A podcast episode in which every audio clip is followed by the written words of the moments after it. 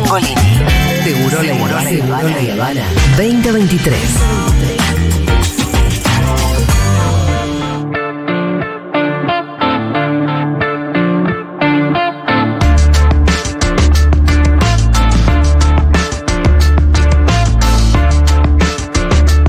Antes de arrancar con el perfil de Miriam Brickman, Dale. eh, lo que me gustaría decir es porque hay como ah, unas Sí, cosas que uno. Hay, ruido, hay ruido.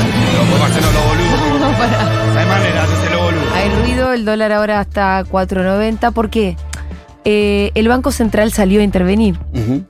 Eh, y se supone que es algo que, No tenía permitido. que no tiene permiso. Ujú. Por el que el FMI no te deja salir a intervenir, salvo que sea con permiso. Pero Massa instruyó a PC a que salga eh, a comprar los dólares financieros, es decir, para poder bajar un poco. O a, o a vender dólares. Perdón, a vender A dólares vender. para. mm, bueno, para contener el blue, ¿no? Y con, con la lógica de la oferta y la demanda también. Sí. O Sí, sea, el sí. Estado saca a, a- a la oferta un montón de dólares, la, Y- la- y rápidamente baja el dólares. precio. Exactamente. Eh, pero parece ser que cuenta con el aval del Fondo Monetario Internacional Así que no nos asustemos. para salir a hacer Tranquilo. esto. Entonces, bueno, sí, le dicen, eh, Massa le dice, che, voy a salir este, a vender dólares. Lo tengo un poco disparado el blue. Eh, Si no lo freno ahora, y mañana. me, parece- me parece nadie acá. bien discutir así los condicionamientos que te pone el FMI, porque si no, ¿para qué gobernás? ¿Para qué?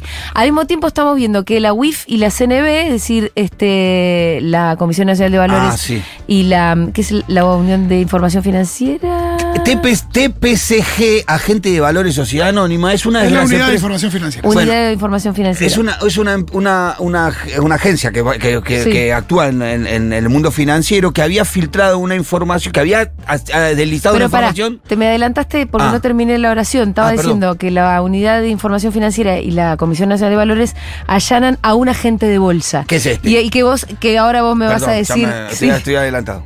Perdón. ¿Qué- qué- TPCG se llama, es un Sí. agente de valores de la bolsa, eh, que es una empresa que había filtrado o había deslizado la información de que iba a haber una devaluación del 50%. Claro. Y eso afectó o promovió la corrida de la corrida del dólar, la corrida cambiaria, porque todos ellos que escuchan a empresas como esta accionan en Son función los que de eso. generan las corridas. Yo creo que está muy bien que allanen a esta gente y que la metan En cana. presa directamente. En cana. Porque si hay delincuentes son estos, ¿no es cierto? ¿Mm?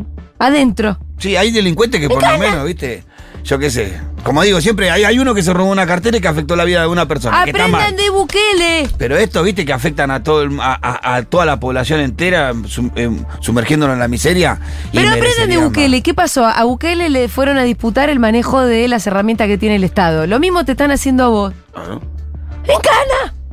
Es una barbaridad lo que estoy diciendo, puede ser. No, hay no que ver si constituye un delito el Es tema que sí, este de es la que- filtración de pareceres. encuadralo, Sí, sí. encuadralo. Encuadralo. Lo que pasa es que con los peces gordos no se meten nunca. No. Y bueno, pero son los peces gordos los que te desestabilizan la economía de un país entero. Sí. Bueno, ¿tenemos tiempo para hablar un poco de Miriam Breckman? Sí, creo que sí, sí, sí. tenemos. Primero, avisar quién la va a interpretar en el que según el casting de Crónica ¿Quién? Anunciada, Carola Reina. Muy Me bien, gusta porque eh, Boy Olmo y su esposo haría de Mauricio Macri. Claro. Con lo cual hay Nada ahí- que ver. Interesantísimo. Eh, está muy bien que la, que la interprete. O sea, Miriam Teresa Breckman se llama. Eh, nació el 25 de febrero de 1972. Eh, tiene como sobrenombre La Rusa. Nació en, en Timoteo, es un pequeño pueblo de, de la provincia de Buenos Aires, del interior de la provincia de Buenos Aires, en donde vivió su niñez, una niñez de una familia, bueno, es, es- ella eh, viene, procede de la comunidad judía, eh, una familia que se instaló eh, primero en Entre Ríos y luego se fueron a Timoteo, eh, y ahí desarrollaron una vida, la mamá se dedicaba a a empleada doméstica le- en Ah, ese mira. momento, más que nada a lavar la ropa de algunas haciendas Sí. de la zona. Eh, evidentemente tuvieron una vida desde abajo, muy desde, desde el llano, pasando algunas necesidades de chica. Y ahí fui, allí fue creciendo con uno de sus hermanos. Pero ella acá nos cuenta un poco cómo era eh, y qué pensaba o qué le trajo a su formación como militante la situación que vivió su mamá y su abuela. A ver. Mi mamá trabajó desde los nueve años limpiando casas y cuidando chicos. ¿Alguien puede decir que no trabajó? ¿O que no aportó porque no quiso? ¿Hay aportes para una nena de nueve años? Hay que tener cuidado con las cosas que se dicen acá. Muy lindas las anécdotas de los country. Hay otros que venimos de otros lugares y no conocemos esa realidad. Ni mi mamá, ni mi abuela, que era lavandera, lavándole la ropa a las estancias de la zona. Entonces esas mujeres trabajaron, pero ¿sabe qué? En este sistema capitalista patriarcal, esas tareas no son reconocidas como trabajo. Esas tareas sociales de reproducción, los capitalistas no las pagan, a pesar de que son imprescindibles para que otros miembros de la familia puedan ir a trabajar. Justo que hablábamos de Sí. este personaje Cristofani. Cristofani, ¿no? Que, que piensa que los que no aportaron no pueden cobrar jubilación. Claro, bueno, justamente esta discusión en el marco de la moratoria jubilatoria, la Miriam Bregman reivindicando el feminismo y las tareas de- del hogar, ¿no? Bueno, en Timoteo vivió hasta los 15 años. A los 15 años eh, se mudó a Buenos Aires con uno de sus hermanos. Ella se va de esa casa que, que- que habitaba en Timoteo porque se inundaba frecuentemente. Sí. Eh, entonces las inundaciones no las permitían vivir en paz y en un momento tomaron la decisión de probar suerte eh, en Buenos Aires, más en la ciudad de Buenos Aires. Vinieron, ella terminó la secundaria. No pude averiguar, como decía antes, dónde terminó dónde la secundaria. Hay alguna información que le parecía que era en Nacional Buenos Aires, pero yo le pregunté a algunos y me dijeron que no. Eh, le pregunté a, a Mariano, a algunos chicos que conozco que tuvieron mucho tiempo en el Nacional Buenos Aires y me dijeron, no, no, Miriam no pasó por ahí. Acá nos confirman que es Timote el pueblo, ¿eh? Timote, ah. Timote, no Timoteo. Ah, Timoteo, ti- bueno, Timote, perfecto. Timote, sí, de la provincia de Buenos Aires, tiene razón, bueno, será así. Yo lo tengo como Timoteo. Pero bueno, ahí terminó la secundaria, empezó a estudiar Derecho. Se recibió en, en el año 1990 como. Bueno, ahí cerca del 92. En el 90 año 1992 recibió el título de abogada. ¿Hace tanto? Sí, 92. ¿Qué edad tiene Miriam? Nació en el 72. A los 20. Ah, no, sí. A Sí, a los los 20 se, se recibió. Sí. Fa, Fachu, fachu. fachu. Le habrá metido. Le metió duro, ¿eh? Sí, y en esos mismos años, eh, en el mediado de los 90, empezó a militar en el Partido de los Trabajadores Socialistas, más en el esquema universitario. Ella ahí fundió una organización que se llama Profesionales por los Derechos Humanos y ahí empezó a, a- a reunir abogados eh, que tuvieran eh, predispuestos a dar peleas de- en cuanto a la violencia institucional y estas, y estas cuestiones. Como abogada participó de la defensa y asesoramiento de, trabajador- de los trabajadores desocupados de la ciudad de Buenos Aires, también desarrolló esas tareas en, en Neuquén. En 1998 fue abogada de los trabajadores de la cerámica Sanón. Claro. Ella fue una de las representantes de los abogados de Cerámica Sanón de Neuquén, eh, siendo una de las letradas históricas, logrando ganar Sí. el juicio ese.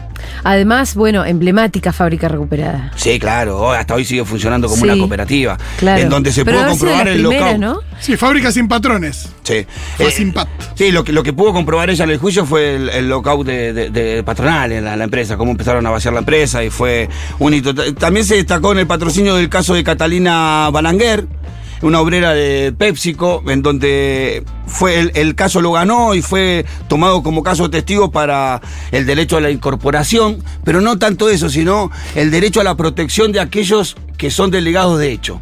Viste que algunos tienen como el, ¿cómo es que se le dice? Eh, fueros sindicales. Sí, claro. Los delegados sindicales tienen fueros sindicales, Sí. pueden tomar acciones reales y eso no le trae en consecuencia muchas veces. En este caso, esta mujer, eh, Catalina Balanguer, eh, eh, había, se había convertido en delegado en el conflicto, no era un delegado gremial. Como vos en el indoamericano. Medio Claro, parecido. delegado de hecho. Claro, delegado de hecho. Entonces, en esa discusión, en este juicio, se logró instaurar la figura de delegado de hecho, en donde un trabajador, en un conflicto que se va desarrollando, puede convertirse en un, legado- un delegado de hecho, hacer la acción sin tener consecuencia y tener derecho a la reincorporación a su puesto de trabajo. Eh, después también estuvo, tuvo mucha participación como abogado. Participó en, en numerosas defensas, eh, en, en numerosas defensas de personas que fueron eh, víctimas de represión policial, de persecución gremial. Eh, también eh, fue abogada de Carla Lacorte, víctima de gatillo fácil. Eh, intervino en la, en la causa de Checolás. Ella también Bueno, fue abogada. ahí entras en el terreno que es el de derechos humanos. Que, Claro. Claro. Participó del juicio de lesa humanidad, participó de la querella del principal juicio en donde se lo juiciado a Miguel Osvaldo Checolás. Ese juicio tenemos que recordar que también estuvo eh, Ju- Jorge Julio López, que declaró y fue desaparecido. Eh, también estuvo en el juicio que, en donde se lo acusó a Jorge El Tigre Acosta por las causas de la ESMA.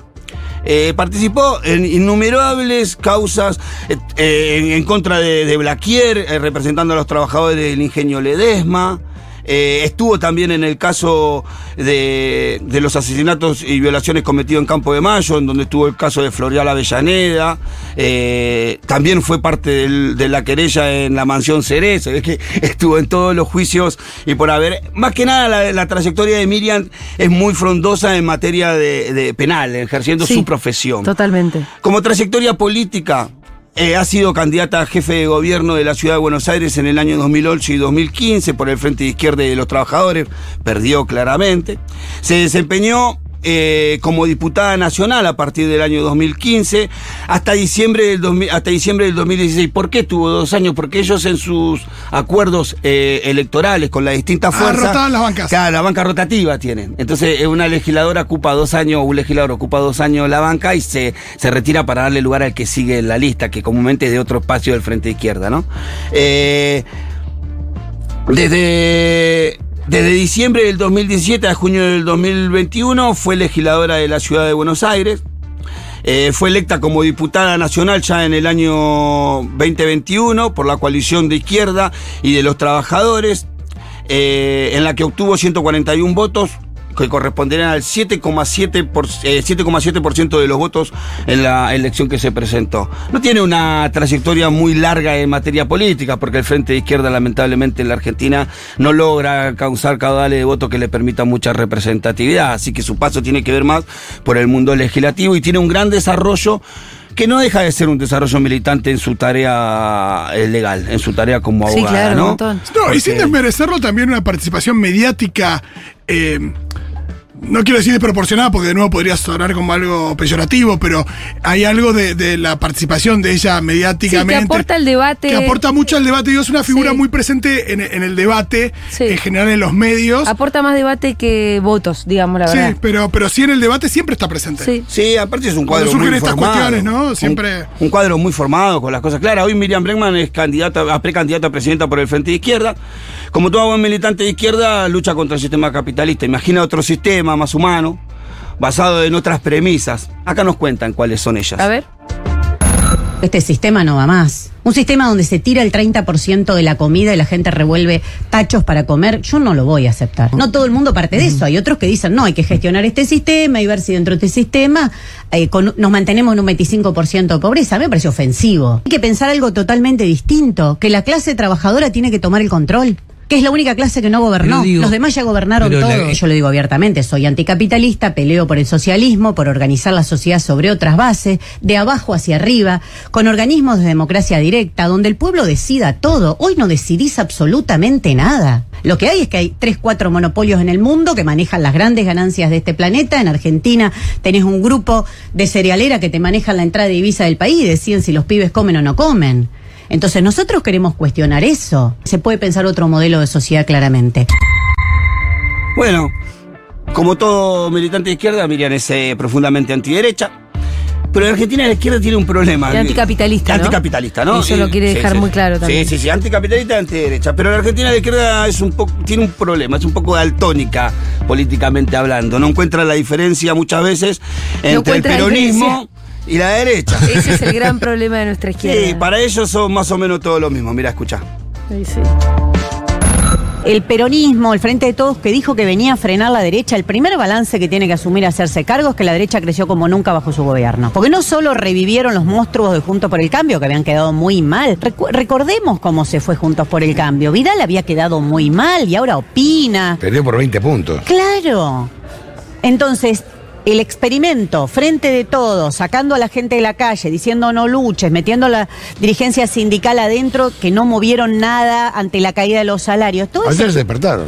Ayer se desper- bostezaron mucho porque venían de un letargo enorme.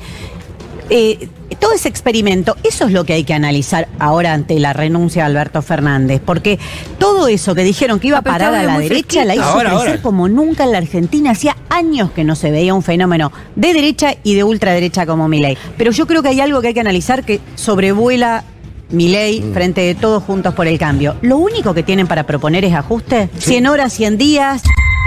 Bueno, pero pará, yo pensé que como lo presentaste, pensé que íbamos a escuchar a una Miriam Breckman más frente a una situación de balotage, Sí, sí, no, no. diciendo son todos lo mismo, nosotros votamos en blanco, que es la posición histórica de la izquierda en Argentina. Acá ella está haciendo un diagnóstico que me parece por lo menos muy discutible, que es que el ascenso de la derecha tiene, es responsabilidad del peronismo. No, para nada. Es cierto que, la- que- que en estos últimos años creció muchísimo la derecha, creció en todo el mundo.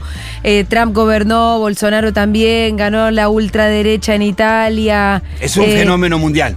Y, y andás a ver cuáles son las explicaciones que hay para eso, pero no me parece que se le pueda adjudicar la responsabilidad del peronismo No. por el ascenso de la derecha. Sí, que haya, que el gobierno podría haber sido mucho mejor de lo que fue, y que todo lo que hubiera evitado el crecimiento. sí. Pero bueno. Pero bueno, terminan siendo tan antiderecha como antiperonista, cosa paradójica si las hay. Claro, pero esa es una posición que para mí es más jodida frente a un balotaje. Claro, ya que el peron, aparte ya que el peronismo fue la fuerza política eh, que más eh, que más derechos dio, que en donde más cerca se pueden encontrar de cumplirse esos ideales que ellos tienen, ¿no? Eh, pero bueno, a pesar de esto, a veces Miriam calibra su mira y encuentra quién es verdaderamente el enemigo. Y le dice algunas cosas, mira. Que Javier Milei era un triste panelista de la tele. ¿Quién era Javier Milei? Un tipo que iba y decía pavadas en algún canal de televisión, pero lo construyeron como un títere del poder económico. Javier Milei, Patricia Bullrich incluida, cumplieron un rol muy importante para las clases dominantes de este país, para los sectores de poder de este país, que es correr toda la agenda política a la derecha. Ahora, después las cosas que dicen, las tienen que hacer. Porque uno dice, voy a, en 100 días vamos a, vamos a resolver todo. Otro dice, no, en 100 horas. Háganlo. Pero Yo no no quiero ver que lo hagan. Nosotros creemos que hay que reorganizar la sociedad. De abajo hacia arriba. Y no como esos que vienen diciendo que van a hacer esto, van a hacer lo otro. Mire, la clase obrera de este país va a resistir a los planes de mi ley. Me vote a mí, no me vote a mí, quédese tranquilo. Que todo lo que dice Patricia Bullrich, que se cree muy guapa, por más que se viste cowboy y se ponga ese sombrerito ridículo, le digo la verdad, todo Miriam. lo que dice lo va a tener que hacer. Esta Miriam me gusta. Esta, mira, me gusta. A veces se encuentra quién es el verdadero enemigo, lo apunta y le tira fuerte, ¿no? En materia económica, Miriam cree que la inflación es el principal, la principal preocupación. Yo creo que comparto, eso es la principal. Y propone para que. Propone algo para que los trabajadores no, no la sufran. O por lo menos no sean quien paga el costo de la inflación. Mira, escucha. ¿Qué es lo que más le preocupa a la gente cuando ustedes se El la salario, calle? el salario, el valor del salario la- es la otra cara de la inflación, ¿no? que mes a mes vas perdiendo. Por eso nosotros planteamos que una medida elemental es que el salario se vaya adecuando por inflación, se vaya indexando por inflación. Es decir, que a medida que aumenta la inflación, los salarios automáticamente vayan aumentando. ¿Pero eso no te genera más inflación? No, lo que está generando inflación es esto, es darle las manos libres, las manos absolutamente libres a los empresarios para que aumenten cuando quieran. El gobierno habla mucho de los formadores de precios. Bueno, pero los formadores de precios no tienen un solo límite, hacen lo que quieren, aumentan todas las veces que quieren. Está organizada la economía del gobierno en función de las ganancias. Si vos te pones a pensar, durante el gobierno de Macri, el gobierno del Frente de Todos, los dos primeros años Frente de Todos, que es cuando se hizo este estudio, se le sacaron a los sectores asalariados 71 mil millones de dólares que se transfirieron a los sectores más concentrados del capital. Esto que vos decís, yo siento menos plata en el bolsillo. Acá hay una fuerte eh, presión de la inflación, que es la toma de ganancia de las empresas. Bueno, a mí me da mucha pena que la izquierda de la Argentina, Miriam, y la izquierda de la Argentina mezcle todo tanto y que le parezca todo eso lo mismo. Esa actitud nos impidió a nosotros históricamente conformar un, gran frente antiderecha, anticapitalismo. No, imposible, olvídate. Pero es complicado. Yo quiero decir que igual, de todas formas, me gusta el país que me propone Miriam. Sí, sí, ¿no? sí, sí, sí, es un amor no correspondido el tuyo. Pito, igual, ¿eh? ¿Cómo podría estar en, des- en desacuerdo con un país en donde los trabajadores tengan el poder? ¿Cómo no voy a estar eh, de acuerdo en un país eh, que se construya de abajo hacia arriba? ¿Cómo no voy a estar de acuerdo con terminar con el hambre en nuestro país? Pero dos cosas debo decir. Que ojalá la izquierda se dé cuenta alguna vez que tiene más puntos de coincidencia con el peronismo que diferencia. Que solo en los gobiernos peronistas sus ideas son realizables.